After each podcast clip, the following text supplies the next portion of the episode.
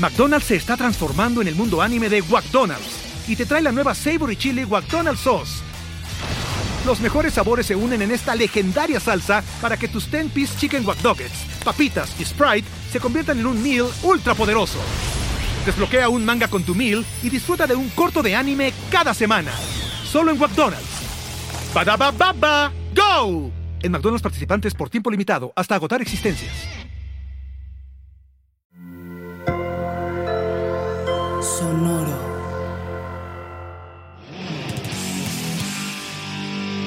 Pues bueno, en realidad llegar al contrato, güey, con, con Sub Pop no fue algo como tan sencillo. O sea, pasaron por, por muchos procesos y, justo que es con lo que les veníamos contando, ¿no? Que sacan el primer disco con ellos, pero hay una gran historia detrás de, ¿no? Entonces, vamos a regresarnos un poco, vamos a regresar, recordemos que, que, que, justo ellos ya habían grabado su demo, recordemos que, que, este, que graban el demo con en el mismo estudio donde Soundgarden había grabado el suyo y que es algo que se hace a propósito, ¿no? No que desde de, de casualidad, ¿no? Entonces, creo que fueron tomando muy buenas decisiones en cuestiones musicales. Y de merca, ¿no, pues güey? sí, pero en cuestiones, o sea, intrapersonales, güey, fueron bien culeros, güey. Ah, sí, ¿por qué, güey? Sí, güey, güey. Ya, o sea, ya vi de dónde aprendió Dave Grohl a no avisarle a sus bateristas que ya no están en la banda, güey. Cortesía de Cort. No, Cortesía de Cort. Sí es cierto, güey. Eran bien manchados, güey. Sí, es cierto. Sí, eran, no, no, no, entendía que ibas por ahí, sino pensé que todavía estás hablando como de la producción. No, estás hablando ya de la banda, de la integración de la banda, güey. Ok, sí. Totalmente, güey. o sea, por eso te digo, decisiones musicales fueron todas pensadas, güey, y demás, pero las decisiones, como ya las relaciones intrapersonales entre la banda, güey, también con, con, la gente de la disquera y todo, no fueron como los güeyes más, más amables del mundo, güey. O sea, recordemos, nos quedamos nosotros que, que justo se acababa de salir este Pop Heart, ¿no? Sí por segunda vez. Recordemos, eh, esto, estaba Foster. Sí. Está... Al estar Dave Foster, a, Dave lo detienen, güey. Oh. Lo mandan a la cárcel porque golpeó a un güey. Ok. Con el que su novia se estaba besando, güey. Ok. Entonces, al golpearlo, resultó ser que este güey era el hijo del mayor de no sé dónde chingados. Lo meten a la cárcel, güey, lo mandan un año a la cárcel. Pero resulta que nada más paga dos semanas de condena, creo, y le quitan la licencia, güey. Mm. Entonces, Dave, digo, este. Mm, la licencia que de conducir, supongo. De conducir, ajá. Porque, el la bronca fue en, fue en la calle, o sea, fue de coche a coche, ¿o qué? ¿O por qué la licencia de conducir? ¿No sabemos? Porque también porque estaba pedo y venía manejando. Ah, venía manejando. fue todo un ah, desmadre, Fue todo un desmadre. Entonces, eh, pues ya, güey, sale de la cárcel, les marca a estos güeyes, güey, para decirles que qué pedo, güey, que cuando iban a ensayar. Y le dicen, no, güey, es que estamos ahorita haciendo nuevas rolas. Entonces aguántanos, güey. Estamos con las nuevas rolas y demás. Lo que no le dijeron, güey, es que ya había regresado Bockhard a la banda, güey. Y que Bockhard estaba tocando con su set de batería, güey. Aparte. Entonces Foster se entera, güey, de que ya no está en la banda porque viendo un periódico, güey, no. ve que hay, que hay un, eh, un show de Nirvana anunciado, güey. Pero ya con el nombre Nirvana. Nirvana. Ya, o sea, no, ya, ya, brincamos de la. show de Nirvana, güey. Entonces le, le, marca, güey, a, a, a güey, contesta a la novia y la novia como que le da un chingo de vuelta, güey. Entonces le cuelga, le marca a Chris, güey, y contesta un, un roommate que tenía Chris, güey. Ajá y a este pendejo se le sale decirle que pues ya tiene otro baterista, güey. Entonces el güey se mega encabrona, güey, y él justo dice, es como, como si tu novia te estuviera engañando, güey. Entonces recordemos, güey, que el cabrón estuvo en la cárcel por golpear a un güey porque su novia lo engañaba. Entonces, güey, yo considero que las cosas así no se hacen, pero bueno, así es como... Eh, como bueno, le pudo haber, le pudo haber pasado peor como a Sid Barrett que vivía con, con este... con este... Eh, Gilmore y, y, y, Gilmore se iba de gira con ellos y le decía que iba al Oxxo. al rato pasamos por ti. Sí, güey. Quiero por, por unos cigarros. por, por unos cigarros. por unos cigarros y se iba de gira el perro. Y lo peor es que regresaba, regresaba y se iba sentado en el mismo sillón, así sin moverse a la verga. Güey, estaba tan drogado que ni sabía. O sea, para él sí fueron 10 minutos, güey. Qué triste historia, güey, así, güey. Pero bueno, güey. Entonces, pues ya justo regresa Buckhart, güey, pero, pero también otro cabrón que hubo un pedo, güey, lo, lo, lo agarran. Okay. Lo agarra un, un policía, güey. ¿Lo detiene o qué? Manejando, lo detiene, lo detiene ajá. Un policía Springsteen. Entonces este cabrón ¿Bruce? empezó a decir, Bruce, ¿qué pedo, Bruce? no Exacto, güey. Así, güey. Lo, lo, de Bruce no, no bajaba al oficial Springsteen, güey. Y resulta que el oficial Springsteen era negro, güey. Y al parecer le, le agarró, le dijo the N-word varias veces, güey. No. Y, de, y de Bruce y Bruce y Bruce no lo bajaban. Pues al bote también, güey. Pero este cabrón le aplicó la, la, la, la misma de Sid Barrett. Ese güey se quería morir, güey. Sí, güey, le vale madre, güey. No, güey, pero le aplicó la misma, güey. Le dijo, güey, voy a ir por unas chelas, güey, préstame tu coche, güey. Estaban chupando en, en, en, en, en casa de Court, güey, estaban chupando, se agarra el coche de Court y se va, güey. Pero se fue a un bar con unos compas, güey. Sí se fue por unas chelas, pero no por unas chelas para la peda en la que estamos. Ah, y tres güeyes esperándola ahí con los abritones y sin chelas. Exacto. no, y todos los en la cárcel, güey. Con, con el paquetaxo. Sí. Y luego... Chris Novoselic que es, eh, eh, tiene que ir por, por, él a la cárcel, güey. Dice que es súper apenado por todas las pendejadas que dijo este güey. Y ya al día siguiente le marcan, oye, ¿qué pedo, güey? Vamos a ensayar, güey. Y le contesta a Kurt, güey, de, güey, estoy muy crudo para ensayar. Kurt le colgó, güey, y lo sacó de la banda, güey. Bueno, pero igual y sí se lo mereció un poquito, ¿no? Yo creo que sí, güey, definitivamente. Ese, ese yo creo que estuvo bien, güey. Sí, sí, sí, sí. Y más con, con, lo que hablamos el capítulo pasado, que, que Kurt era súper aprensivo, güey, de ensayar puta todos los días, tres, cuatro horas, hacer, o sea, estar todo el tiempo con la banda, pues sí era, era algo que, que creo que era merecido el que se saliera, güey. Oye, pero yo creo que no estamos, eh, o estamos pasando por alto algo, güey. Eran unos pinches chamacos, güey. Sí, güey, no tenían ni 20. Eran unos No tenían ni 21 ni 20 años. años no, ya ahí tenían como 21, 20. Porque pues ya estamos cerca del 88, güey, ¿no? Sí, sí, todo esto es justo antes de, de, de grabar. Pero sí, sí tiene razón, Coque, son unos morros, güey. Sí, claro, güey. Totalmente. Y aparte unos morros bien desequilibrados, güey. Los morros drogadictos, Como que tiene una pinche mascota que es una rata, Que la mataron, la mató, la pisó, güey, chingada. Pero no te preocupes, güey. Ya leí que tenían varias, varias ratas en otro que lado. Se llama, pero, pero, también, pero era wey. la preferida, pero, la pisó la preferida. La, la, grande era Cuca, era Cuca. A la grande le puse Cuca. Sí. La primera siempre la Pero esas eran zarigüeyas, ¿no? Las de los Simpsons, ¿no? Las zarigüeyas. el sí, sí. el monorriel o no sé qué. Sí. No mames. Oigan, bueno, no mames. pues estuvo ya hasta ahí la intro, mi querido Chubi. ¿O te quieres, pues sí, ¿o te quieres extender al... medio episodio más de intro? yo, yo, creo que si Coque se extendió 25 minutos de referencias cabrón. musicales de intro el capítulo pasado. Me, me, Pero al menos wey, ya los había deben, presentado, vieja. Al menos ya los había presentado. Me deben 17, güey. Bueno, ahorita, ahorita nos sigues platicando. Muy buenas okay. tardes, noches, días a toda la gente que nos escuche. No sé en qué horario estén conectándose a este su H podcast averiados. Yo soy Alejandro Durán y me acompañan mis carnales, músicos, este, enfermos y todo lo que le quieran, como les quieran decir. Mm. Mi querido Coque y mi querido Chubi. Preséntense en ese orden, ¿no? Por favor. ¿Qué tal, Ale? ¿Cómo estás? Pues Muy aquí bien. de regreso para continuar con el capítulo de. ¿Qué es? Nirvana, prácticamente. Nirvana parte 2. Nirvana parte 2. Sí. Para volver a, a, dar unas clases de, al Chubi. De... Sabía que este no podía, iba a no llegar, podía dejarlo pasar, güey. Gracias, público. Gracias por apoyarme. Que Nirvana es mejor que Foo Fighters. Que tampoco, que tampoco fuiste tan avasallado. Tan. Tampoco, tampoco ganaste por mucho, güey. Más fácil. Sí, güey, ya mejor. Sí, Se me lenguó la traba. Palabra rimbombante. Se me lenguó la traba. Sí, no, güey. Sí, que fue 46-54, creo que. Con eso ganó AMLO. Bien. Ah, no, no sé con cuánto ganó. Ah, no sé con cuánto ganó pero, pero, sí, sí, con eso se gana, güey. Sí, pero no fue la mayoría aplastante. No, Entonces, con no eso fue aplastante, no fue aplastante. No me, no, no me llevé el Congreso. Sí, no. Sí, no. Cabe aclarar que en ese 46% obviamente está mi voto, güey. Qué chafa, güey. Desde mi cuenta de usuario. Tres, tres votos, votó desde averiados, desde la suya, güey. Se conectó desde la, de la novia, güey. No mames. Bueno, Chubi, ¿tú cómo estás, cabrón?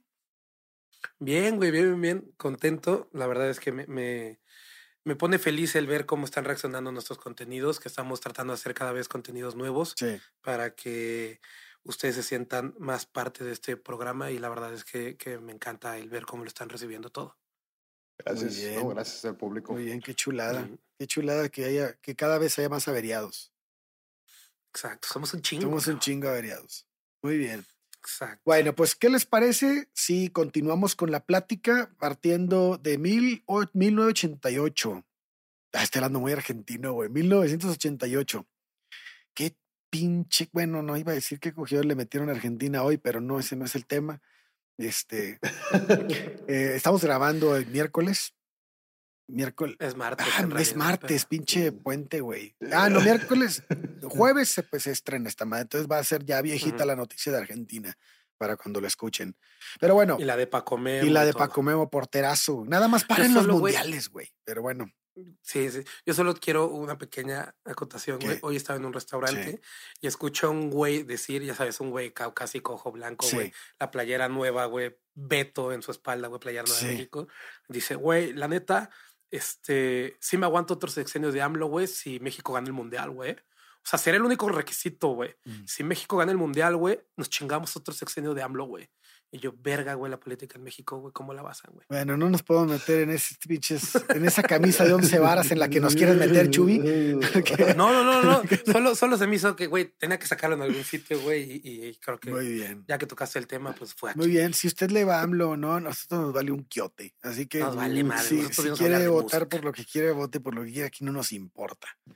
Entonces, este, si quieren, retomamos un poquito desde 1988 es la, pues está esta empresa, Sub Pop Records, que había iniciado su camino en otoño de 1987.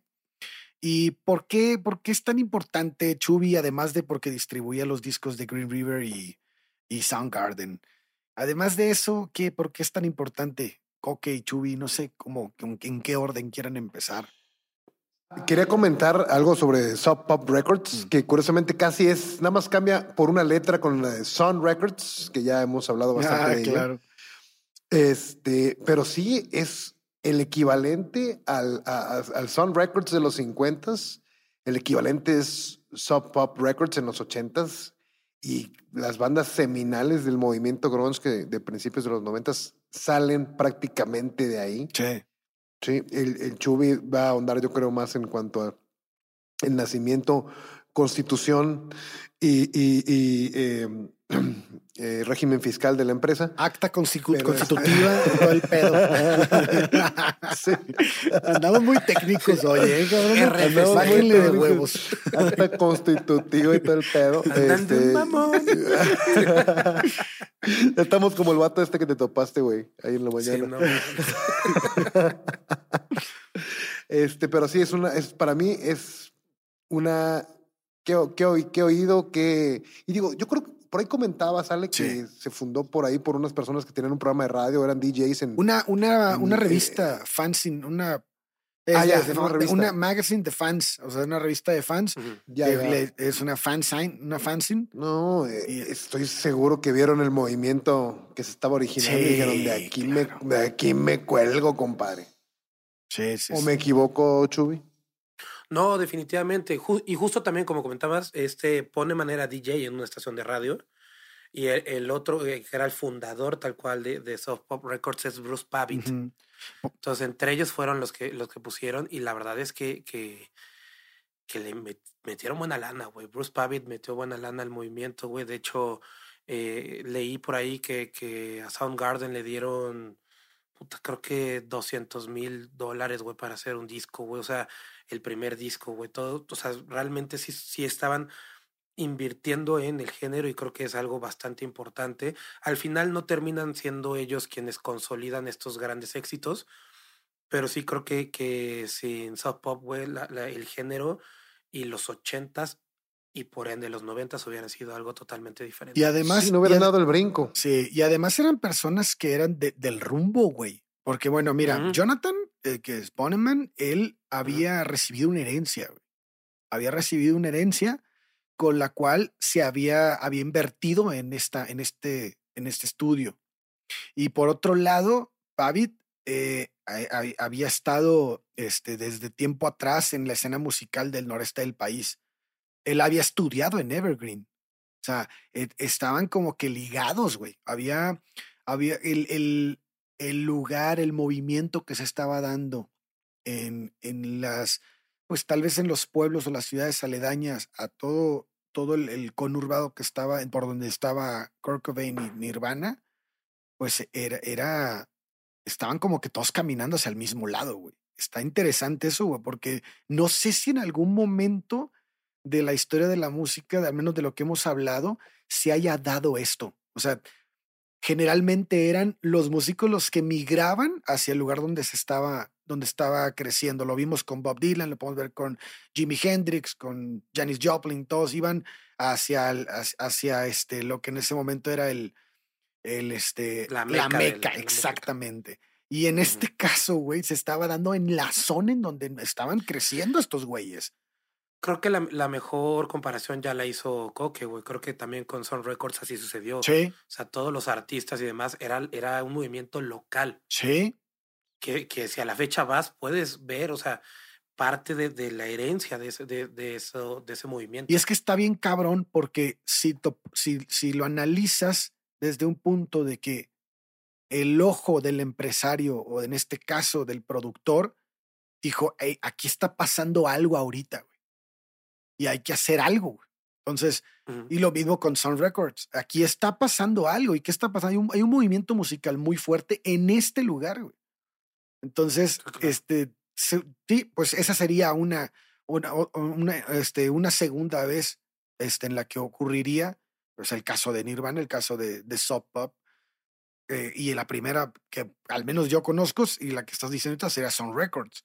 Pero no creo que haya pasado muchas veces, güey, o sí digo, ahorita se me viene a la mente un caso, a lo mejor no es de una, una, una compañía de discos como tal, pero CBGBs en los, a finales de los 70 con este movimiento punk y todo, fue una, fue un prácticamente pues, un, un, movimiento ahí eh, icónico también, ¿no? En los 70 el movimiento punk en, en Nueva York. Buenísimo también. Que sería de donde derivaría todo este pedo, ¿no? Al final. Exactamente, exactamente que sin punk no hubiera pasado este habido movimiento definitivamente. Al menos. De hecho, Cort y compañía decían que tocaban punk rock, güey. Sí, o sea, ellos, ellos empezaron una banda de punk rock. Y al final pues terminaron siendo lo que, lo que fueron, ¿no? Pero bueno, regresando un poquito, vamos a, a Soft Pop Records. Sí. ¿Qué pasa, güey? Cuando ven que les comentaba que este Endino, Jack Endino, les presenta con Jonathan Poneman, les lleva el disco y todo el rollo, ¿no? Entonces, Poneman los trajo de arriba para abajo, los metió en varios shows y demás. Eh, recuerden que fue como criticado porque había algo que le pasaba a Nirvana. En vivo no se sentían tan cómodos tocando. ¿Por qué, güey? De hecho, no sé, eran como que les daba mucho nervio, güey. De hecho, hay, hay un, una, como una reseña que escriben de un show de un güey que agarra y dice, que se ven muy nerviosos, pero que realmente si los pones a ensayar dos añitos, van a ser una, una bandotototota, ¿no? Entonces, como que no sé si era realmente falta de ensayo, era falta de sentirse cómodos con la banda. Tal, vez la eh inestabilidad del grupo, ¿no? Que perdieron, que cambiaban mucho de baterista hasta que no llega a Chat. Bueno, y, de hecho, y que a Chat también lo cepillan. Sí, definitivamente. O sea, y tampoco lo cepillan bonito. No. No, no. pero pues, realmente sí, sí, yo creo que era como esa incomodidad. Digo, con Chad tampoco se sentían tan cómodos, al igual como con lo que pasó con este Foster. O sea, como que no hacían match en, en sentido, o sea, en el tipo de gente que eran, güey. Okay. De hecho, a Foster le llamaban que era demasiado redneck para estar en la banda. A Chad, güey, decía, o sea, que eran demasiado, demasiado macho, güey. O sea, Kurt tenía mucho pedo con, con, con los con El, con el, y con el machismo también, ¿eh? Con, la, con los hombres muy machos, con su bigotito y todo el pedo, güey. Y si busca las fotos, pues Foster y Chad son así, güey. Entonces, era, era justo como ese problema que tenían y como que algo no les, no, no terminaba de vincular. Que Grohl es mucho más, mucho más macho así de en vista que cualquiera de ellos dos, ¿eh? No, súper femenino, Grohl. Sí, sí, sí, sí. A mí no se me hace, güey. A mí no se me hace que sea. Estás bromeando, ¿no? No, ah, sí, se te hace. Pero, pero en, en, en, el video de Foo Fighters del avión, de. de... Qué guapo se ve. Se ve hermosa. si, tú lo, si, tú lo ves, si tú lo ves en, un, en una tocada, ahorita de, de Foo Fighters, a, a, mí se me hace un tipo.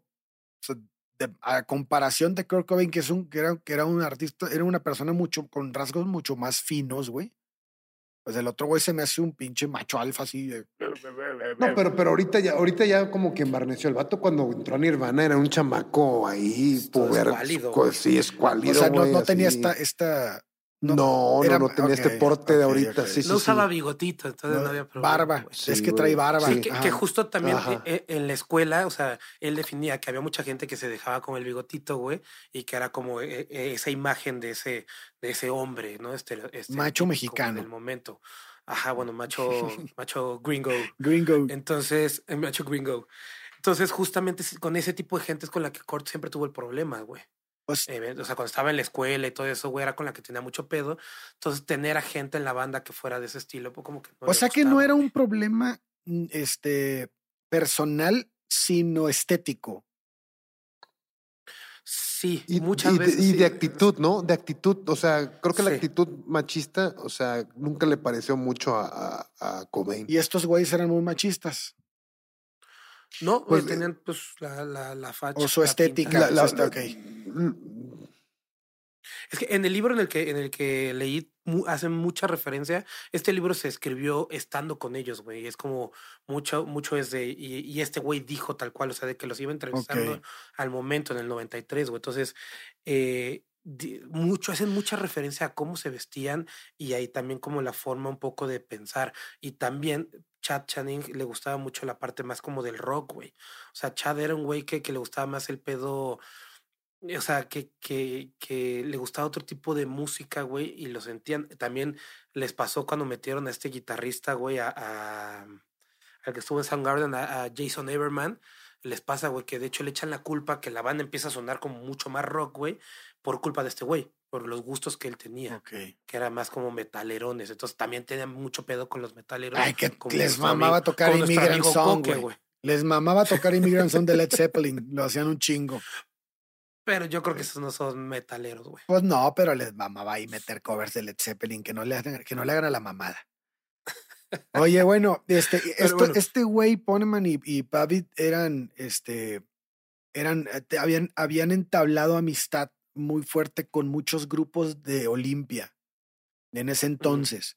Y este, y eso es lo que lleva a crear a la fanzine que, que, que, que se había que se había llamado Subterranean Pop. Posteriormente se va a hacer una abreviación y es Sub Pop. Sub Pop. Ajá. Ah, mira. Y este, y bueno, para ah, empiezan a sacar eh, a la venta recopilaciones en cassette.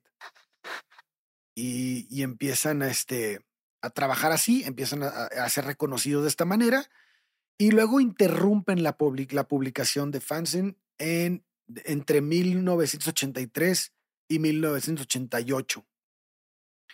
Eh, y, este, y ya después de ahí es cuando ya viene Pavitt, que era un visionario artístico, era el visionario artístico de Soft Pop, y, este, y, y la apariencia empieza a cambiar. ¿Qué pasa en este momento, mi querido Chubi? Estamos en, seguimos en el 88. ya... Correcto, justo estos güeyes pues ya tienen, eh, empiezan, les llama la atención Nirvana, güey, lo empiezan ya a incluir con ellos, pero lo trajeron, los trajeron muy, muy, muy buen rato sin meterlos a grabar un disco. Que le decían, no, sí, ya te vamos a grabar. No, sí, ya, ya viene el disco, ya vamos a grabar, ya vamos a grabar. ¿No? Hasta que, hasta que sacan un, eh, un sencillo, que es Love Boss, que lo graban en junio del 88. Y ahí es cuando es como la primera grabación que tienen ya a nombre de Soft Pop Records pero como que les fueron dando muchas, muchas, muchas largas, güey. Que ya habían tocado este, este, sencillo, ¿no? Ya lo habíamos hablado en el episodio anterior. Sí, que, correcto. Que, que, que Coque se, se este, le llamó la atención que fuera una rola tan vieja, ¿no? El 69, de una banda holandesa, güey, increíble. Sí, sí. Correcto, entonces, güey, con este desmadre, pues como que Nirvana empieza a tener un poquito de problemas con soft pop, ¿no? Como que y soft pop están muy metidos en muchas otras bandas, entre ellas Soundgarden, ¿no? Están eh, enfocados a sus otros proyectos, güey. Entonces, de ahí pasa que, que, que graban el disco, güey. Nirvana empieza, o sea, soft pop no les da la lana, ellos agarran y deciden meterse a grabar, güey. Ok. Entonces, pues se meten a grabar otra vez con este Endino y al final el disco termina costándoles 606.17 dólares. Pero ¿qué pasa, güey? Ese dinero obviamente Nirvana no lo tenía, güey. Entonces conocieron un güey que se llama Jason Everman. Jason Everman les paga el disco, güey. Ok. Que este güey, ¿qué pasa con él? Lo meten eh, como si fuera parte de la banda en los créditos de, de Bleach. Sale este güey como si fuera parte de la banda, güey. Pero pues en realidad no tocó ni madres, güey. Nada más lo metieron, o sea, pues no son pendejos. Dijeron, no, va a pagar el disco, pues lo metemos, güey, ¿no? Entonces, y con este cabrón después se lo trajeron de gira, güey. Un, o sea, un ratito se lo trajeron de gira. Y justo este güey es eh, quien sustituye a Hiro Yamamoto en Soundgarden, güey. Oh. Estuvo como para un show, güey. Y al final como que no amarra con Soundgarden. ¿Y cómo se llama? ¿Cómo dije? Jason Everman. Jason Everman, ok que al final termina en la guerra y estuvo eh, en Vietnam y estuvo en mil pendejada y media, güey. O no sé si exactamente Vietnam, es, pero es, en, es en este momento donde, de, lo que contaste de Foster, ¿no? Es en este momento donde ocurre. O sea, cuando, cuando, cuando fue el concierto en Vogue, fue cuando este, golpea al hijo del alcalde de Cosmopolis, ¿no? Es, es, es ahí. Ese güey, justo, justo, y Luego, es ahí cuando sacan a Foster. Ajá, exacto. Y luego entonces. Y ahí es cuando entran a, grabar. Entran a grabar, bye, ok. Ya, ya, me, ya me, ubiqué en el tiempo. Estamos ahí mismo, ¿no? Entonces, ¿qué pasa, güey? Ya tienen grabado este disco, güey, ya lo tienen hecho. Bruce Pavitt decide hacer una fiesta, güey. Sí. Esta, esta fiesta es muy importante. ¿Por qué? Porque y hace la fiesta con que para las Babes in Toyland, güey. Oh. Que es una banda de tres mujeres de Minneapolis, Minnesota, güey. En la cual Courtney Love estuvo, güey. Uh, Love o sea, ya aparece en, escena Courtney Love a estas alturas. Pero cuando se conocen, Courtney ya no estaba en la banda. Estuvo antes, güey. Ah. ¿Qué pasa? En la banda está, está, está Cave Jelland, Lori Barbero y Michelle Leon. O sea, a ver, dejar si te estoy entendiendo. Courtney Love había estado en esa banda, pero cuando la llaman a tocar ahí, no va ella a tocar. Cuando no, es que no, no fueron a tocar, fue una fiesta que ah, hicieron. nada más fueron. Ajá, Ajá. Pero ahí no fue Courtney Love. escuchar los discos. No fue okay, okay. Pero es importante, por este dato se me hace muy padre, pero no es importante por esto de la fiesta. ¿Qué pasa, güey? La fiesta se empieza a descontrolar y Bruce Pavitt ¿Pero por qué? se ve a puro güey tranquilo. Puro güey tranquilo y tres morras de Minnesota que si quieren búsquenlas, por favor, busquen a Babes in Toyland. Las fotos se ve que la pasaban cabrón. Sí, sí. Se ve que la pasaban muy cabrón. Bueno, si Courtney Love estuvo ahí, güey, pues ya saben. pero, no, pero ya quedamos que no había estado ahí. No, no, no. Pero bueno, entonces con estas, estas tres chavas, güey, dice, dice, dice Bruce, güey, se acabó la fiesta, güey, y las morras deciden irse junto con los de Nirvana, güey, al, a donde ellos estaban quedando, a la casa donde ellas se están quedando, que era al lado, güey. Mm, pero ahí Chris, bien pedo, güey, decide que es una excelente idea ir a gritarle a Bruce Pavitt, güey, a su casa, güey. ¿Para? Pues en modo... por ocho. En modo lo que aquí sería norteño, allá fue a gritarles, ¡eh, pendejos! ¡Queremos un contrato, cabrones! Ah, él pensó que la mejor manera de pedir un contrato era gritarle afuera de su casa. y después, no, espérate, güey. O sea, no puedes culpar a Chris, güey. Ah, no. De ahí se cae, se cae, güey, en, los arbustos, güey, se para, güey. Ya se incorpora, güey, se va moviendo y se encuentra Bruce de frente, güey. Y Bruce lo escuchó, güey. Entonces quedaron platicando como 45 minutos ahí sobre el contrato, güey. Ah. Bruce le llama a Poneman. ¿Qué pasa, güey? Como bien dices, pues estos güeyes no tenían todavía una estructura muy armada de la discográfica, güey. Porque era muy nueva. Sí. Entonces, güey, de hecho, casi se estaba leyendo así de libros de This Business, The Music, y cosas así como para entender al music. Pues estaban bien verdes, güey. Ah, al Master Muñoz, al Master Muñoz. Sí, sí, al Master Muñoz. Master Muñoz de la producción. De los ochentas. Entonces, llevaban un chingo de rato queriendo ya hacer como un machote de contrato, güey, pero no lo habían logrado. Pero como a Kurt no le gustaba el machismo. A la que pendejo soy, güey, ya olvídalo. por eso no habían hecho el machote. Sí, por eso no hacían el macho. Por eso, por eso lo firmaron en, servilleta, güey. Qué mal estoy, güey. Ya olvídalo, güey. Y luego. Entonces, Pavit, güey, le habla a, Poneman, güey, ¿no? Así como de, pues ven, güey, ¿no? Porque Poneman seguía en la peda también. Ok. Entonces, dicen que se queda despierto Jonathan toda la noche, güey, redactando el contrato que tanto les hacía falta, güey. Entonces, en realidad, el, primer contrato, ya, tienen, ya habían firmado algo con Soundgarden en, algún, en su momento, pero el primer contrato que firman multianual o con la posibilidad de extenderse es con Nirvana, güey. Y es ese contrato que Poneman escribe esa noche, güey. No. Y al día siguiente van todos, incluyendo a, a Everman y a Chad Channing, van los cuatro a firmar este contrato. Güey. Y es así el contrato. Ah, pero ya estamos, ya estamos hablando de Chad Channing. Ya, güey, pues ya estaba en la banda. No, pero hay que hablar de Chad. ¿Cómo, cómo conocen a Chad Channing? Ya vemos. Okay, a ver, platícales que, que ellos empiezan a, a, publicar que necesitan un baterista. ¿Dónde lo publican, Michubi? Hacen un póster, güey. o sea, literal, oh, en la calle. Hicieron un póster a la vieja usanza, güey, como cuando yo en la secundaria de banda de tal cosa. O sea, como, como el School of Rock, así que nadie, lo quería, nadie quería tocar con él y así, voy a formar la mejor banda del mundo. Toma el papelito con mi número. Sí, sí. Justo, justo esto es cuando, cuando vuelven a correr a Buckhart, güey. Cuando ya lo corren porque pues, se pasó de verga y no quiso ensayar porque estaba muy crudo. Mm. Y ponen un póster que dice Heavy Light Punk Rock Band. Ok con influencias de Aerosmith, Led Zeppelin, Black Sabbath, Black Flag, Scratch Acid y Butthole Surfers, Surfers Six Drummer. A su madre, güey. Ajá. le contestan varios güeyes a este, a este póster. Ah, sí contestan.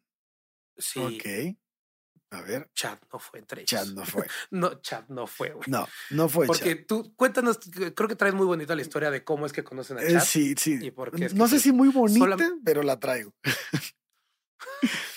Como la traigas, cuéntala. ahí se la voy a platicar. Mira, sácala. ahí voy, voy. No, no me estén albureando, cabrones. Este, mira, el, el ¿Cómo la traigas? ¿Cómo la traigas, no mames? Este, se supone que Kurt y Chris eh, dieron con Chad Channing en una actuación que habían celebrado en el Community World Theater. Eh, Kurt, este, pues dicen que hay una, lo recuerda así Channing, dice que Kurt llevaba esos zapatos de plataforma y unos pantalones de pata de elefante, anchos y brillantes de color azul.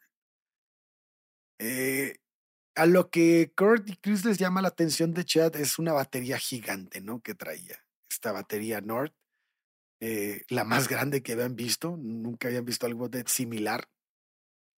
Era tan grande que dicen que, que, hacía ver chiquito a Chad, que no era muy difícil porque pues Chad medía un metro sesenta y siete de estatura y tenía el pelo muy largo, lo que de, hecho lo molestaban diciendo que parecía un elfo. Y este, y, bueno, pues eh, eh, la verdad es que Kurt Cobain nunca fue como muy franco, no muy directo en decir las cosas. Ni muy alto. Ni muy alto tampoco. y este, y también parecía elfo. Pero el, el güey, este, eh, dice que, dicen que nunca le pidió a Chad directamente que fuera baterista, güey.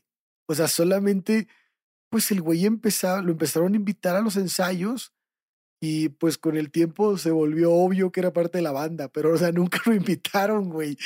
Yo pienso que esto hacían para que cuando lo desinvitaran fuera más fácil. Pues nunca te invitamos, güey. Nunca te invitamos.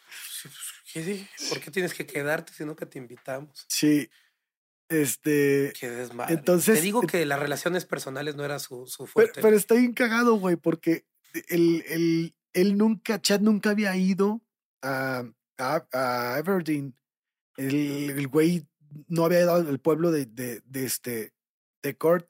Y un día, el día que lo llevan, güey, el Kurt Cobain le empieza a decir por el, en el coche, no, güey, aquí en este pinche lugar hay una casa embrujada, güey.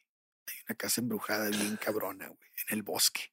Y le empieza a hacer una historia, güey. Sí, le hay una rata que se que le pisaron la cabeza.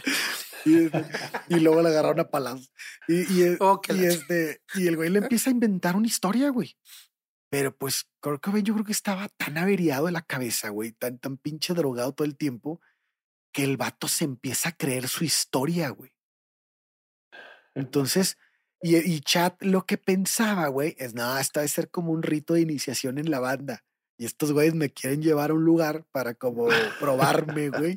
Y, y no me voy a rajar, güey. O sea, me lleven a donde me lleven, me voy a bajar a la verga. Entonces van en el coche a la casa esta que sí existía, güey. Era una mansión de tres pisos que estaba metida en el bosque y estaba abandonada, güey. Pero, pero, pero Kurt Cobain le dijo que en esa casa habían entrado un chingo de personas y que nadie había salido vivo y que había nombres de personas con sangre en la pared. Y no, le inventó una pinche historia mamalona. Y entonces ya cuando llegan a la casa, güey, no se quieren bajar del coche ni Kurt ni Chris, güey, porque ya iban bien trepados los güeyes de que no, no mames, yo no me voy a bajar. Y chat, ¿qué pedo? Pues vamos a bajarnos, putos. Así, pues órale, güey. Y los güeyes, no, no, no, la no me bajo, güey. Y este, como que los güeyes sí se, se creyeron sus propias mentiras. Y entonces, este, terminan este, con el coche prendido, con las luces apagadas, pero al frente de la casa y nadie se baja. Entonces, como que eh, Chat entiende como que ese fue el bienvenido a la banda. Y a partir. Sí, lo invitaron, güey, hicieron el ritual. Pero nadie se baja. Ese fue su contrato. Ese fue su contrato. sí, pinche trío. No se bajaron, güey. Les dio culo. No se bajaron a la casa. Y ya como que a partir de ahí empiezan a, a tener una relación mucho más cercana y empiezan a ensayar más juntos. Y, y este. Y pues todo. Todo este comienza a ir relativamente bien hasta que comienza a ir relativamente mal. y este, y hasta que lo cepillan, güey. Pero, pues un rato, ¿cuánto tiempo es que toca chat con ellos, güey? Ahorita te digo exacto. Porque Grohl llega hasta el 90, ¿no? Llega a tocar, llega, llega, a tocar en las sesiones de Nevermind, este, Chad Channing. Sí.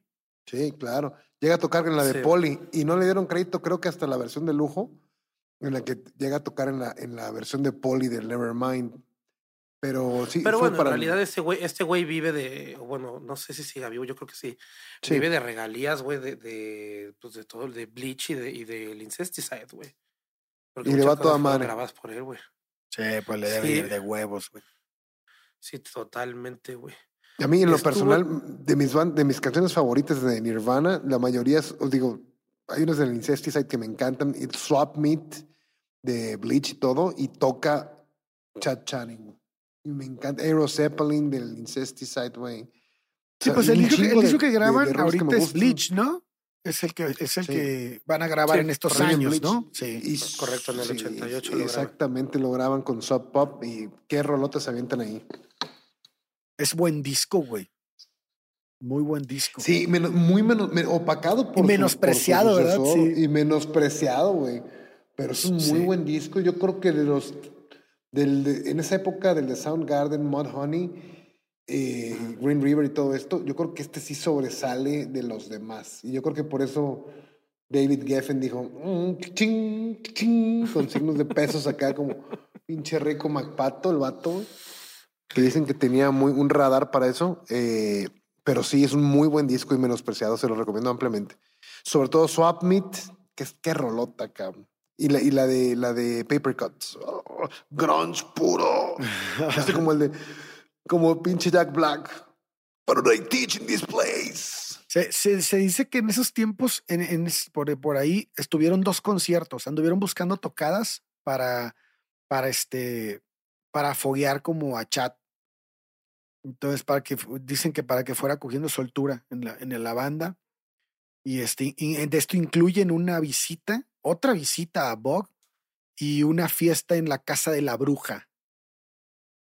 eso fue, esa fiesta fue celebrada en honor a, al músico de Olympia, Gilly Gunner. Eh, Gunner cumplía 21 años de, el 14 de mayo del 88 y, su, y una amiga suya los había invitado a amenizar la fiesta, güey. Entonces, esa la, la Pero la, casa de la bruja es a donde fueron en el bosque. No, no, no, no, es, no, la ah. casa, la, otra bruja. No, la casa, la casa, la casa esa que les platico se llamaba el castillo, güey. Así le decían la raza de, ah. en, Aberdeen. la casa embrujada. No, no, no. ah, la casa embrujada, la que llevan a chat, de la anécdota que les platiqué, a esa le decían el castillo. Y esta fiesta se, era la fiesta en la casa embrujada, así se llamaba el lugar.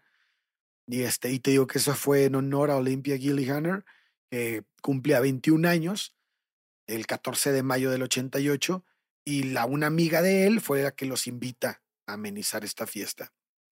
Dice que, dice que no tenían nada que ver con los grupos de Evergreen en ese entonces.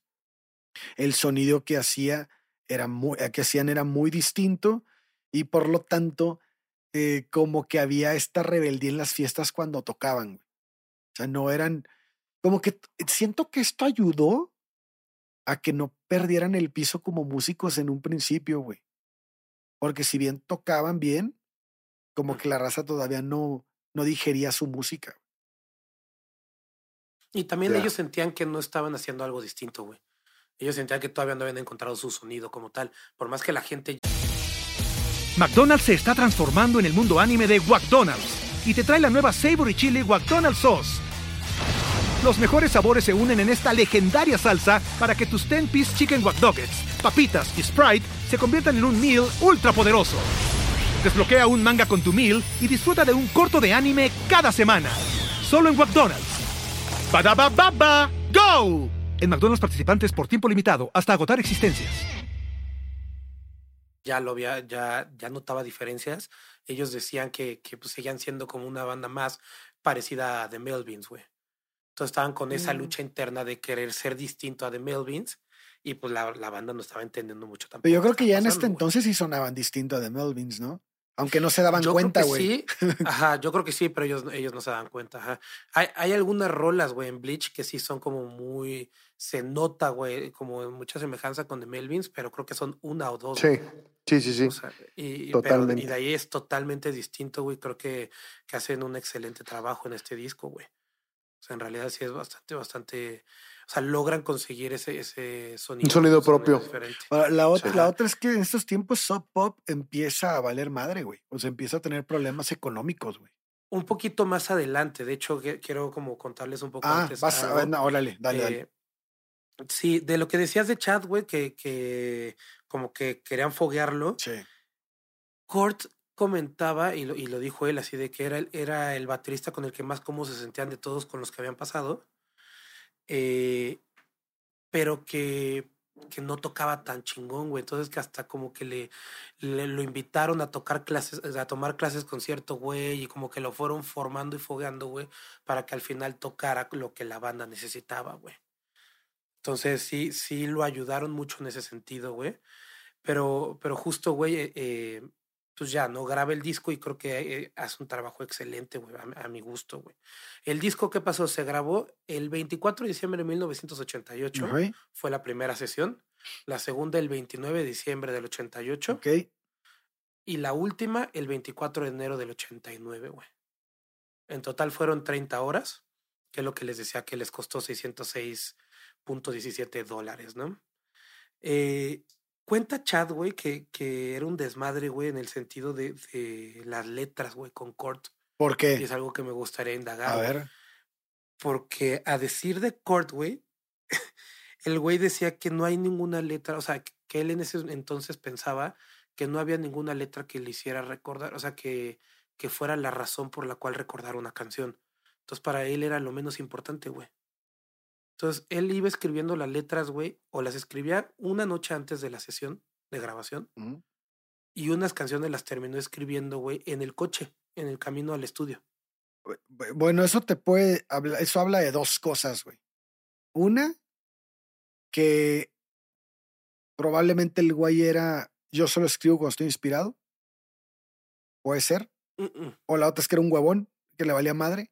Y la otra es que, qué tu talento, güey. Porque para hacer eso eh, está cabrón. Definitivamente el, tal, el talento es impresionante, pero realmente sí él, él dice que no las escribía porque pues, para él lo más importante eran los riffs de las canciones y que, y que, que sus canciones realmente no necesitaban que la letra fuera tan fuerte, güey. Y el claro ejemplo es School, güey. School tiene 15 palabras toda la canción, güey. Pero tiene letras muy cabronas, güey, muy profundas, güey. Sí, sí, sí, sí, definitivo, pero eso fue algo que fue evolucionando. Ah, ok, no de entrada. Pero, justo, no, justo en Bleach te digo, o sea, esta rola, güey, le escribió, o sea, tiene 15 palabras. El coro literal tiene dos, dos palabras. Güey. O sea, podríamos decir que en este momento para él es más importante la música que la letra y esto va a cambiar con el tiempo. 100%, güey. Ya después empieza como a dar esos mensajes. Ahora, también recordemos que él escribía mucho, güey. Y dibujaba. Entonces, para él tenía, tenía esa, ajá, y él tenía esa facilidad de poder escribir algo como pues, al momento, güey, ¿no? Ya tenía la melodía y pues ya es más fácil y meter palabras con el oficio que había generado por tantos años, güey. Sí. Pero sí, para Chad era como, como algo sorprendente, güey, el hecho de que este cabrón, o sea, una noche antes no tuviera, no tuviera las, las letras de las canciones, güey. Sí, se la mamó. Sí, se la mamó. Ha pasado mucho y a mí me ha pasado en discos que estoy grabando y que sale el vocalista y cambia palabras y lo mueve ahí al momento. Pero es cambiar unas ciertas palabras, no, no escribir ninguna de las letras de, que estás grabando, güey. No, pero bueno.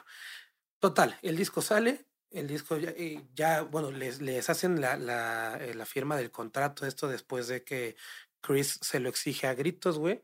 Y de ahí Bruce Pavitt los manda de tour a Europa, güey antes de que valiera madres todavía soft pop, güey. O sea, ahí todavía había lana.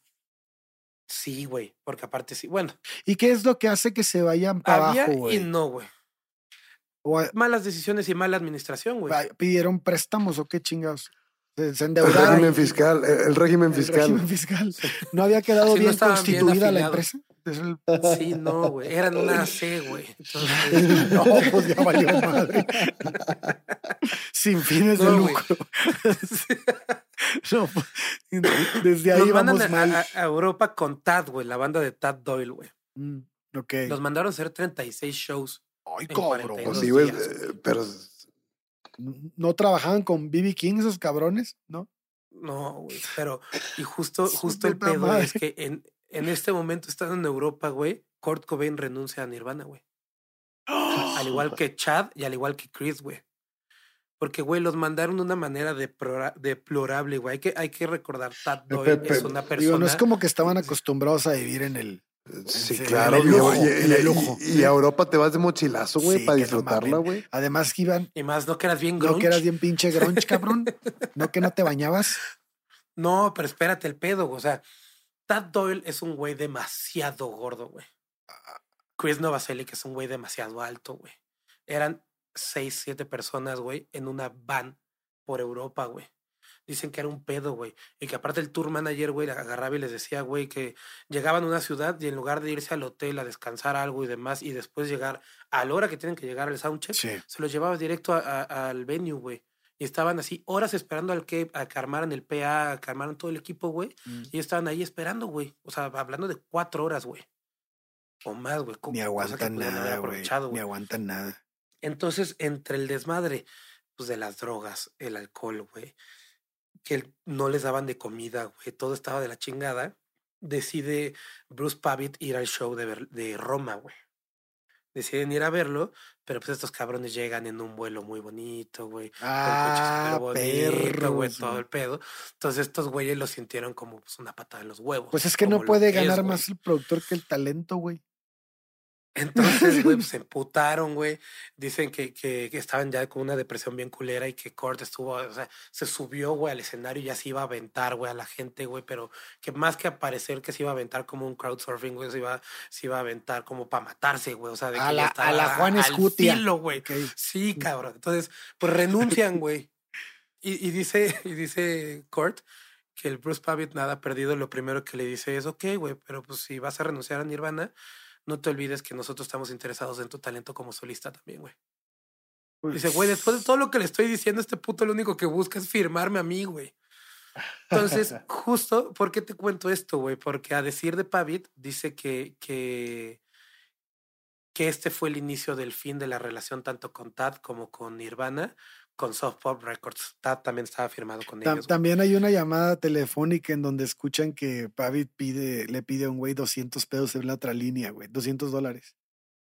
¿No te sabes eso? ¿Cómo? O sea, están, hablando están hablando, está hablando con Pavit, Kurt y pues están todos del otro lado, güey. Y entonces Pavit en eso, no sé si no se da cuenta que, se está escuchando en el teléfono, no lo tapa y le pide 200 dólares a una persona por otra línea, así de, eh, no mames, estamos bien jodidos, presta 200 dólares. Entonces, este güey dice, no mames, ¿en dónde vergas estamos parados, güey? O sea, imagínate la desconfianza de una productora que pues tiene que pedirle 200 pesos a alguien por teléfono, güey. 200 dólares. es, que era, es, que era, una AC que venía a salvarnos del, del glam metal. Lograron el cometido como AC, güey. Y, el, pedo, es que en ese momento, cuando ellos, cuando ellos, cuando ocurre este evento, este, dicen, pues es que a nosotros nos interesaba más que confiaran en nuestro talento que realmente si había lana o no. O sea, mientras confiaran y nos dieran libertad creativa, no había pedo, güey. Pero creo que después de lo que platicas en Europa, creo que ahí la cosa cambia, güey. No, y también justamente les afectaron mucho en la, parte creativa, güey. Ah, bueno. O sea, pues este Kurt había hecho un intro para el disco, güey, que él quería que durara 45 segundos y se lo bajaron a 10. Y eran unas grabaciones que él había hecho de unos niños, güey, cantando, güey, demás, güey. Bueno, tocando, cantando. Y, y se, lo se lo bajaron a 10 segundos, güey. Después lo sacaron del disco.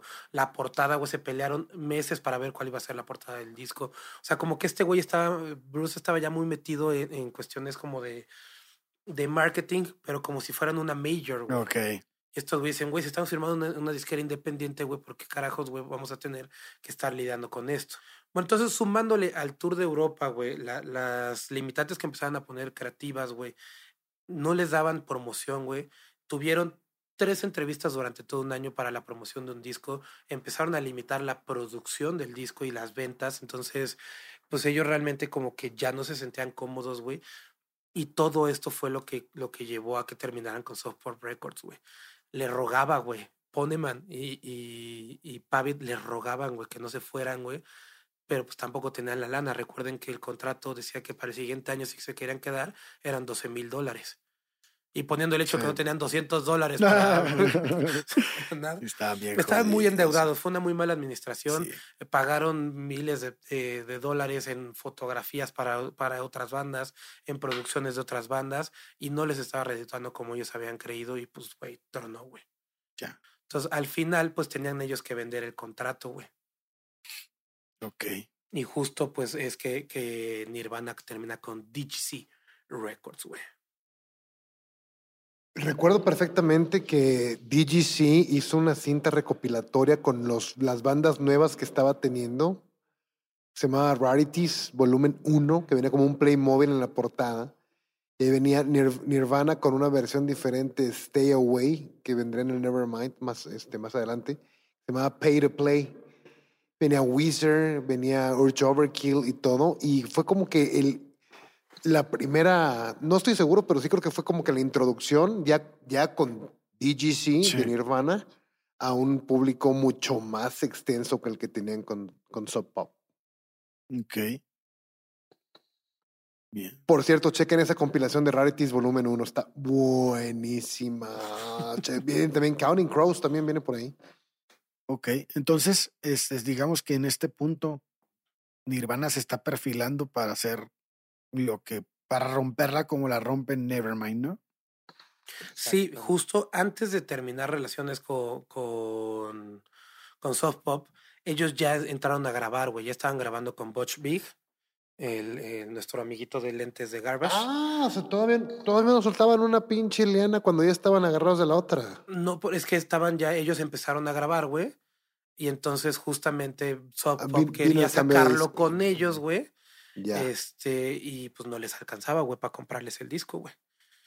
Entonces, pues tuvieron que, que fue justo el cambio. Empezaron con varias sesiones. De hecho, muchas de las sesiones que se graban previamente, güey, de ya de la firma con DGC Records, son las que se quedan así tal cual. In Bloom queda tal cual, así como está. Poli creo que también queda. O sea, son muchas rolas que, que, que se hicieron con el demo y que, y que son con las baterías de Chad, güey. Ajá. Y a decir de Chad dice, güey, es que pinche Dave hizo, o sea, calcó lo que yo tenía en, en el Nevermind, güey. Él dice que, hizo lo mismo, güey. Lo mismito. Mm. ¿Qué pasa? Corren a Chad, güey. ¿Por qué? Porque justo en estas grabaciones, Chad, güey, les dice, oigan, pues es que traigo unas rolas que quiero que toquemos. Ah. Y pues la neta es que Nirvana ya se había convertido en hacer lo que Kurt quería, güey. Entonces, pues, le de ahí se agarran, se, se lo llevaron, iban en un camión, en un tren, güey. Hasta hacia Y lo avientan por la ventana. Lo aventaron, culo. No, no seas mamón. A la verdad que te la creí, güey. Dije, no mames, yo lo dije de broma, güey. no, güey. Eh, empezaron a hablar con él y al final en la, de la conversación, güey, pues termina Chris siendo el que más habla porque a Kurt ese tipo de cosas le dolían y no podía hacerlo. Entonces Chris es el que más termina hablando junto con Chad, pero Chris en su versión dice que lo corrieron y Chad en su versión dice que él renunció, güey. O sea, que ya llegaron a un punto en el que, pues, la, o sea, dentro de la plática, güey, la, la conversación no, ya no iba más a... Musicalmente ya no se iban a lograr entender. Lo salieron. Entonces, por eso lo salieron. ¿y cómo conocen a Dave Grohl?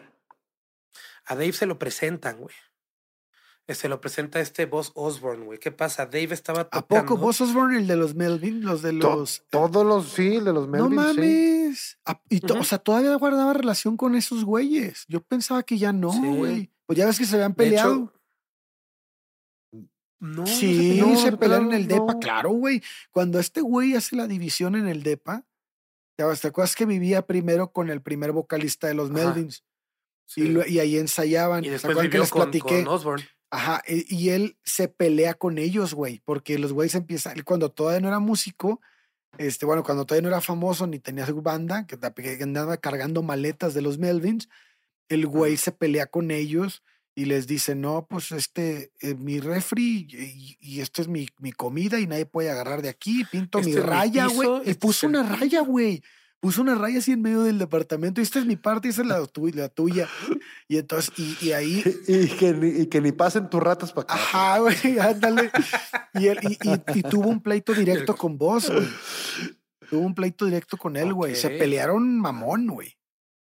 Por pues eso no sabía que, no, sabía que habían guardado relación después, güey. Era, eh, era yo creo que no trasciende mucho, güey. Sí, porque probablemente. Justo lo que te decir, porque después de eso es que tocan con Crover, güey. O sea, Crover es el que graba el primer demo. Sí, Crover sigue tocando. Crover, lo entonces, Ajá, entonces yo creo que, que no permeó tanto en la relación. Y pues, güey, siendo así, al final Osborne les presenta a, a Grohl, güey, porque se, se, había acabado, güey, la banda.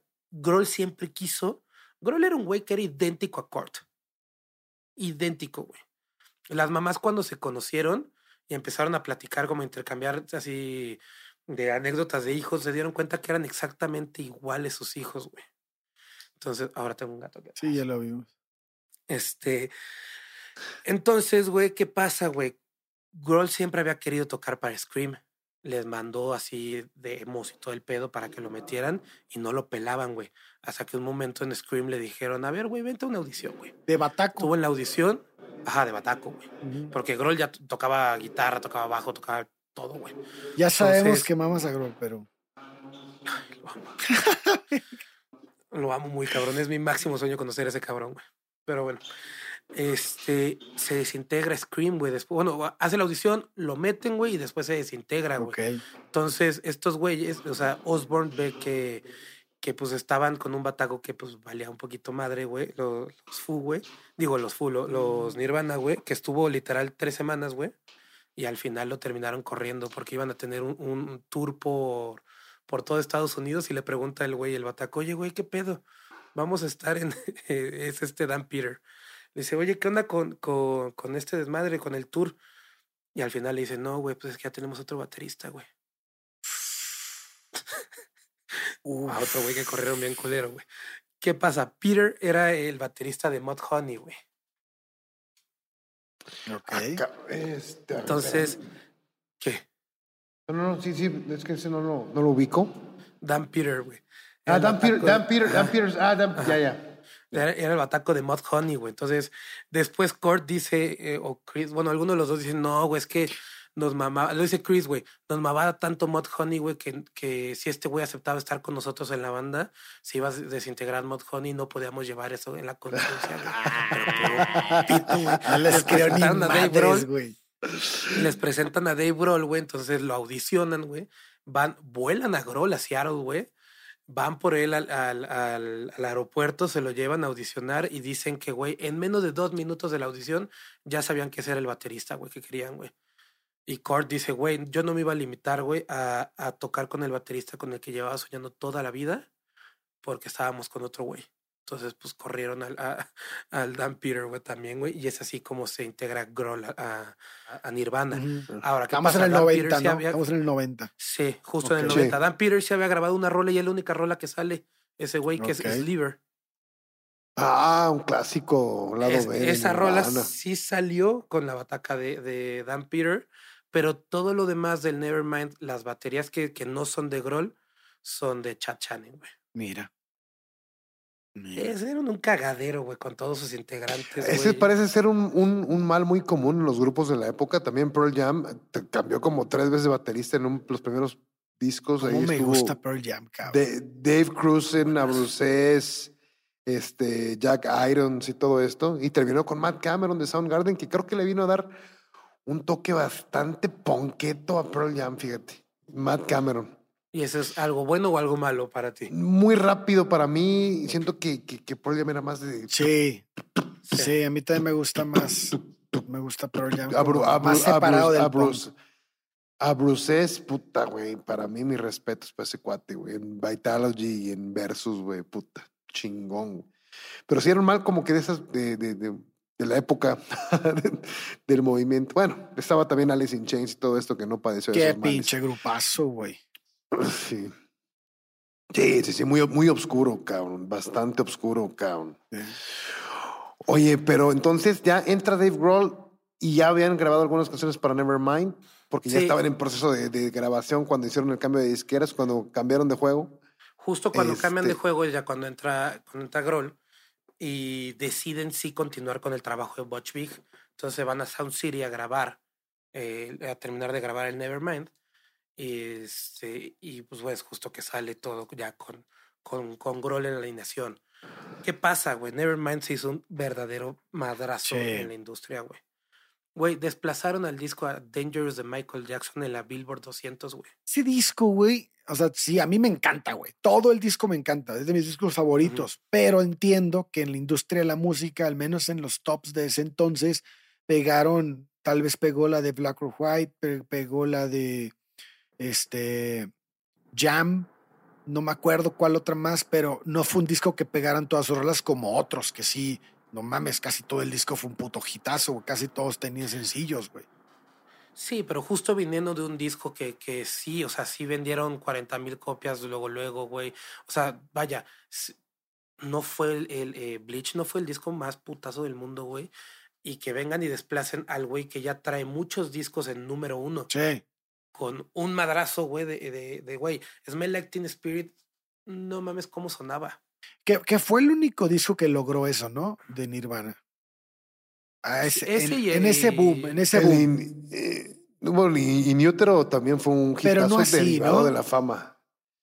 No, yo creo que sí. ¿A ese nivel? Yo creo que sí. Ay, cabrón. yo pensé que, yo pensé que solo Nevermind. O sea, digo, yo creo que sí. Es que Cobain sí quiso hacer canciones dejó a un lado la producción de Butch Vig y, metió a, Steve Albini y sí suena mucho más crudo, que a lo mejor eso pudo ser pero, lo pero, que... Pero, no es que, pero a ver, puede, gustarnos mucho el disco, pero no pegó como Nevermind.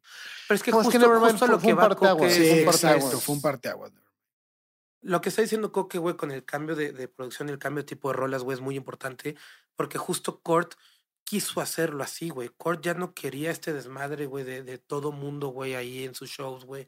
De que él era tan famoso, güey. O sea, él hasta sentía como que estaba transgrediendo el género, güey. Porque ahora era una banda de pop, por así decirlo, güey. O sea, en ese nivel de, de, de, gusto, ¿no? A nivel musical. Qué güey tan clavado. Entonces, ¿qué pasa? Ajá. ¿Qué pasa, güey? Después del Neverman sacan el Side porque estos güeyes no se pusieron a grabar y no sacaron un disco a tiempo, güey. Ya. Entonces, ¿qué, ¿qué, decide? DGC Records dice, güey, vamos a tener que hacer un compilado de cosas inéditas. Ahí metieron Sliver, güey, ahí metieron varias rolas que traen del demo del, de lo que grabaron con Clover, güey.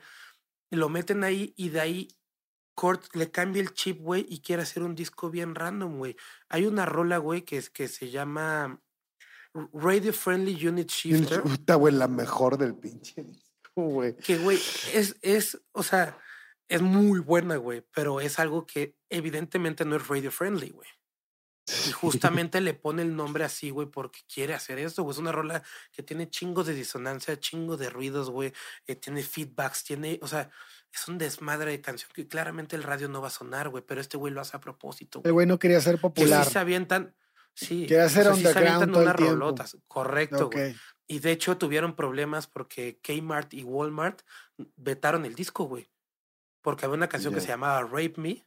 Sí, sí, sí, yo recuerdo. Y porque, y porque eh, en el fondo, en la, contraportada, tenían un collage de fetos de plástico, güey. De, destazados, destazados, destazados, güey. De, de, plástico, güey. Pero son fetos y ya son bebés y todo destazados, güey. Entonces, o sea, si Kurt Cobain hubieran, hubiera nacido o este año, hubiera sido un hitazo y hubiera sido todo lo que no quería hacer.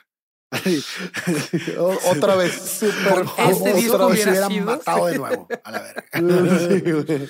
sí, güey. Entonces, pues justamente yo creo que esas cosas sí, sí, sí cambian. Al final ceden, le cambian el nombre de la canción uh, de Rape Me a Wife Me. Sí pero solo el nombre, la no volvieron a grabar nada, güey. Y la canción repite miles de veces Rape Me, güey, ¿sabes? Y, le, y sí sacaron una portada como de toda negra, creo, la parte de atrás. Y dicen que está dedicada a las disqueras, güey, esa de Rape Me, güey. Justo, este y MTV tiene mucho miedo cuando se presentaron en los VMAs. Eh, les pidieron que no tocaran Rape Me, porque Rape Me, aparte de, eh, o sea, aparte de Viólame, que es la traducción como literal, también se puede entender como esclavízame, güey. Mm, Entonces, eh, toda esta parte era, es una rola que todo mundo dentro de la industria entendió que era una rola en contra de la industria, tanto de las disqueras como de los, de los que vendían los discos, o sea, de los puntos de venta y todo este rollo, güey. De los productores que se mamaban más que tú, más que el talento, ¿no? Como güey, eso. Bueno. Oye, ¿sabías que Nevermind salió en septiembre 24 del 91 y para muchos es considerado la fecha más importante en la historia de releases de discos de la historia? Sí, güey. Este, porque ese día salieron discos.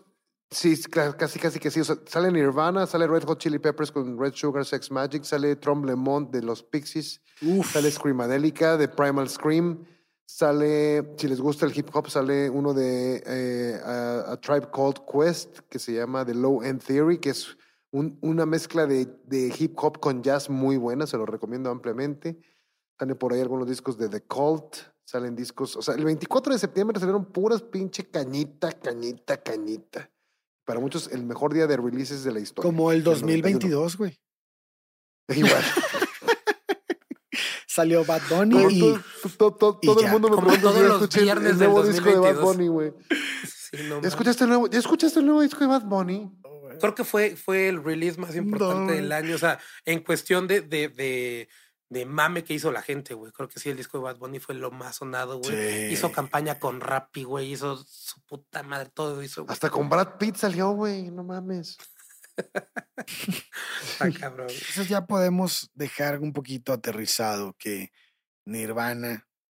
Eh, a ver, yo tengo una duda. A ver, ¿ustedes qué opinan? Ya, creo que ya sé su respuesta, pero yo he escuchado mucho y a mí en, lo personal, antes de estudiar la historia de Nirvana, me parecía o todavía tengo ciertas dudas en que es una banda que si bien cambió el rumbo de la música, porque nos queda clarísimo que lo hizo, lo hizo en muy poco tiempo, lo hizo con muy pocas canciones, con muy pocos discos, y este, y el impacto fue tal que me parece, me parece que lo que generó esta onda del madrazo que dio con su música es más que lo que hizo como grupo. Me, me, parece que la grandeza de Nirvana está ahí, o sea, en, en todo lo que generó su movimiento, más que lo que realmente hizo. ¿Qué opinan? Es que, e, es que, digo, depende, cabrón. Digo, Joy Division sacó dos discos. De, ¿De qué depende? Me parece, me parece muy parecido a lo que hizo Joy Division, exactamente. Joy Division con dos discos del 79 Sex Pistols, te cambió por completo. Sex Pistols con, con dos, creo también, ¿no? Con Spawn, que no. Sí, sí, sí. O sea, los Beatles incluso no duraron tanto. Pero tienen más rolas. O sea, sí sacaron 10, 11 discos, güey, pero este, pero duraron 6 años, güey. O sea, no es así como que como sí, pero bueno, Jimi Hendrix tocó sí Jimi Hendrix, tres discos. sí, tres discos, güey. The Doors, güey, cuatro. The Doors menos todavía. Pues es que Nirvana fue eso. Nirvana realmente, el éxito de Nirvana es del, del 89 al 94. Por eso te digo, para mí, estudiando todo lo que hemos hablado, güey, hemos hablado de todos, todos los grupos que mencionamos ahorita, ya hablamos de ellos. Y todos hemos llegado a la conclusión de que el impacto que generaron y la, la onda de ese impacto, lo que generó y lo que, lo que produjo todo ese movimiento que hicieron, este tipo de músicos, es lo que los hace grandes, güey. Entonces, querer catalogar, que creo que también fue mi error en su momento, querer catalogar o querer, querer poner en un, en un lugar un grupo por lo que hizo, o sea, por la cantidad de cosas que hizo, es un error, güey. Sí, claro, claro, Realmente. Sí, es, es calidad sobre cantidad, definitivamente. Y, más allá que calidad, porque, porque probablemente un grupo como esos hoy en día lo escuchamos tocar y no nos puede, y puede no parecernos tanta calidad, güey. Pero en el momento lo era. Y lo que, es que, y lo que generó eso que hizo, es, es, esa música que hicieron, lo que produjo, porque Nirvana produjo grupos como Linkin Park, güey. O sea, Linkin eh, Park deriva de ahí, cabrón. Ahorita voy a tocar ese punto, pero no solamente musicalmente, Ale, sino también creó la moda grunge. Claro. Y los, noven, los noventas, ¿tú te acuerdas de esa madre? Eran los jeans rotos, güey, con la, camisa, de cuadros, Claro, claro. Las botas Doc Martens y, todo este pedo, güey, que empezó con este, con, con este movimiento de Seattle, güey, y definió prácticamente la moda de la década. Totalmente. O sea, sí fue un, fue un madrazote, ¿no? Y fíjate que siento que las bandas que. que salud, Chubi. fíjate que siento que las bandas que influenció no fueron tan buenas como el maestro. No sé, tengo ahí un problema. A ver. Digo, evidentemente, dentro de sus contemporáneos, pues influenció mucho a Stone Temple Pilots. Sí. Influenció mucho a Weezer. Evidentemente, Foo Fighters, pues es un, un, engendro directo de, de Nirvana. Silverchair, que aunque es como un nirvanita, güey, de estos chavitos de 15 años australianos que salieron por ahí del 95. Silverchair, pues es un nirvanita, cabrón, sí, tal cual, ¿no? Bush, que es mi gusto culposo, güey, cómo me encantaba esa pinche banda, güey. me encanta Gavin Rossdale y la banda, güey, me fascina, güey. Este, aunque puede ser no tan buena. Incluso, incluso llegó a influenciar a Oasis. Por ahí llegué, a ver entrevistas de Noel Gallagher diciendo que las buenas bandas como Nirvana y todo esto, aludiendo a, a que sí era fan. Y de hecho inspiró una canción muy famosa, una canción de Nirvana inspiró una canción muy famosa de Oasis. Este, hay una canción de Nirvana que dice I hate myself and I want to die. Se traduce literalmente como que me odio a mí mismo y me, quiero, morir este, pues inspiró a, hay una entrevista por ahí que la deben de chequear de, de, Noel Gallagher en la que en la que dice que pues esto precisamente este, él quiso ser como que la antítesis y escribió Live Forever de, de Oasis que fue pues un hitazo en la mediados de los noventas, ¿no? Por ahí explica él que este Oasis que me gusta mucho ese grupo, pero son los mismos tres acordes en todas las pinches. Sí, sí, yo y no soy tan... está en un cagadero intrapersonal con ellos, güey. Sí, sí, sí. Yo no soy tan fan de Oasis. Sí, sí, sí, los hermanos, güey, sí. Pero fíjate que este, no hay que pasar por alto que ambas bandas están muy influenciadas por los Beatles. Sí, bueno, ellos se autonombran los nuevos Beatles, güey. Los de Oasis. Sí, sí, sí, pero y, no, y la influencia es evidente, ¿no? Mucho más evidente que en Nirvana, pero pues, te Yo en Nirvana no le encuentro de dónde, güey, pero sí mencionan mucho que, que los influenciaron los Beatles, güey, que es algo que les gusta. Pero es que los Beatles es, es, un, es un, movimiento de rompimiento de, de música, güey. O sea, puede, puede no, no, necesariamente tiene que ser la música en sí de los Beatles, sino todo lo que significó ese movimiento, güey. Acuérdate que antes de los Beatles no había, pues había muy poco del, el, para mí la cortina que rompen sí es, sí es amplia, si bien había grupos también en la época que lo estaban haciendo, creo que ellos fue una puta bomba, güey. Entonces... No, y a decir de, de Dave, güey, pues, digo, los Beatles marcaron cuál era la estructura de las bandas, güey, que son cuatro güeyes que tocan, güey, uno de ellos canta, güey, y de repente los otros le meten la voz. O sea, eh, todo esto sí dice, Dave lo dice en una entrevista, güey, los Beatles marcaron todo esto, güey. Sí, claro. sí, sí, Todas las bandas. Y creo que, y creo que tiene que ver más con eso, con el movimiento, que con la música, güey. Porque, porque creo que ahí sí podemos comparar, güey. Sí podemos ver como que todos los güeyes que hicieron este que rompieron con el sistema del momento, eh, tienen, tienen, eh, es lo que tienen en común, güey. Nirvana lo hizo. Claro. Ian Curtis lo hizo. Jimi Hendrix lo hizo. O sea, y así podemos irnos a un chingo. cada, cada quien en su momento. Chuck Berry lo hizo, güey.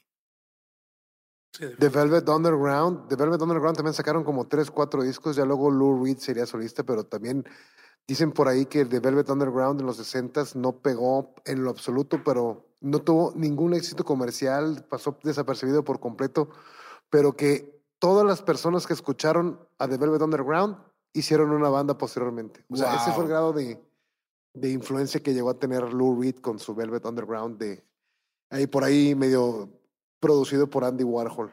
Pero todo el mundo que escuchó The Velvet Underground hizo una banda.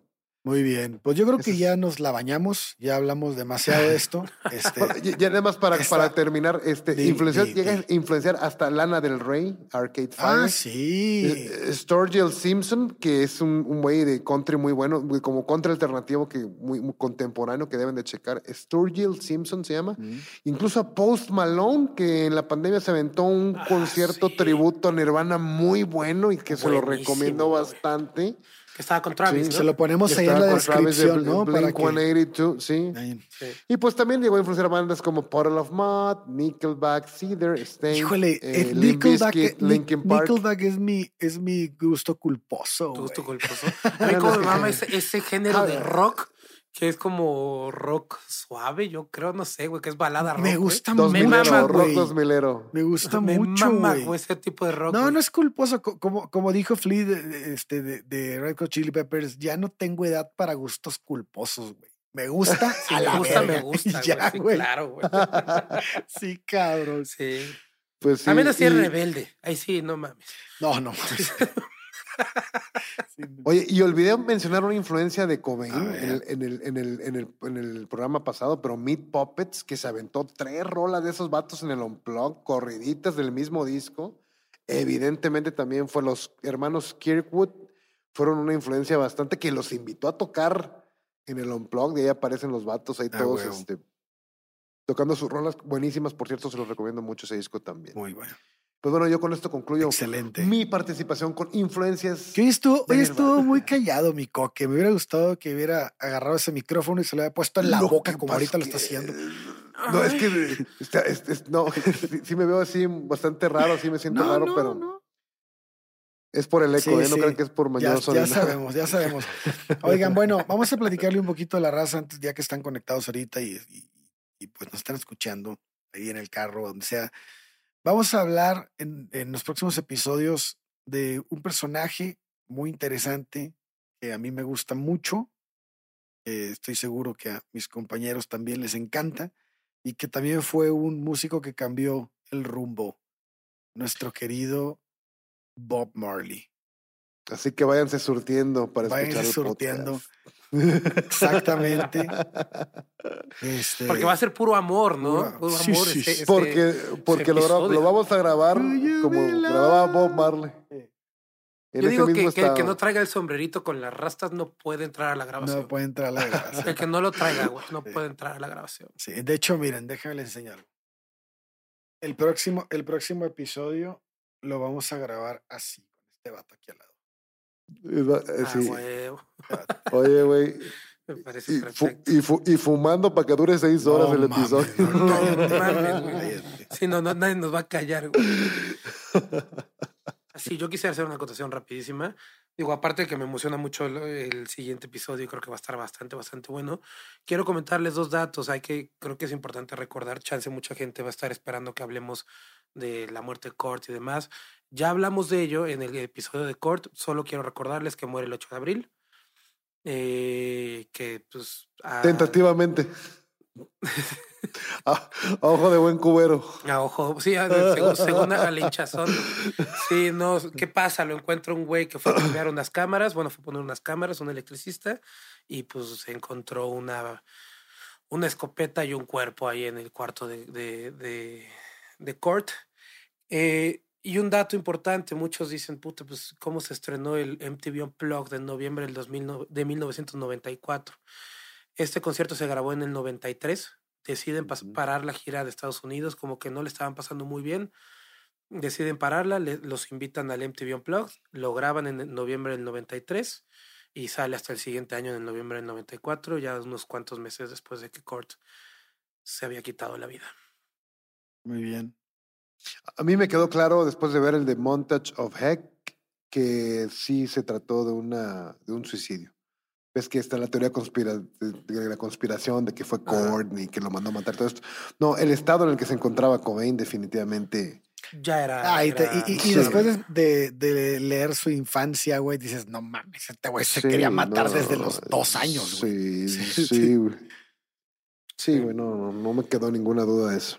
El último show que estuvo vivo realidad fue un show en Múnich. Ok. Que dieron, de ahí fue cuando todo el cagadero que se van a Roma, se, casi se muere y ya. Y pues eso es. Muy bien. Nirvana y Kurt Cobain. Muy bien. Pues bueno, pues espero que les haya gustado mucho este episodio, tanto como nos gustó a nosotros. Les dejamos nuestras redes sociales. Yo soy corsario.ereje en TikTok y en Instagram. Y mi querido Chubi Coque, pueden darnos las suyas. Coque. Enrique Olver acá en Instagram. Síganme, por favor, coméntenme, háganme la de pedo. Estoy ansioso. Muy bien. Chubi. Afortunadamente a mí no me la han hecho de pedo. A mí me encuentran en guion bajo XUBBY.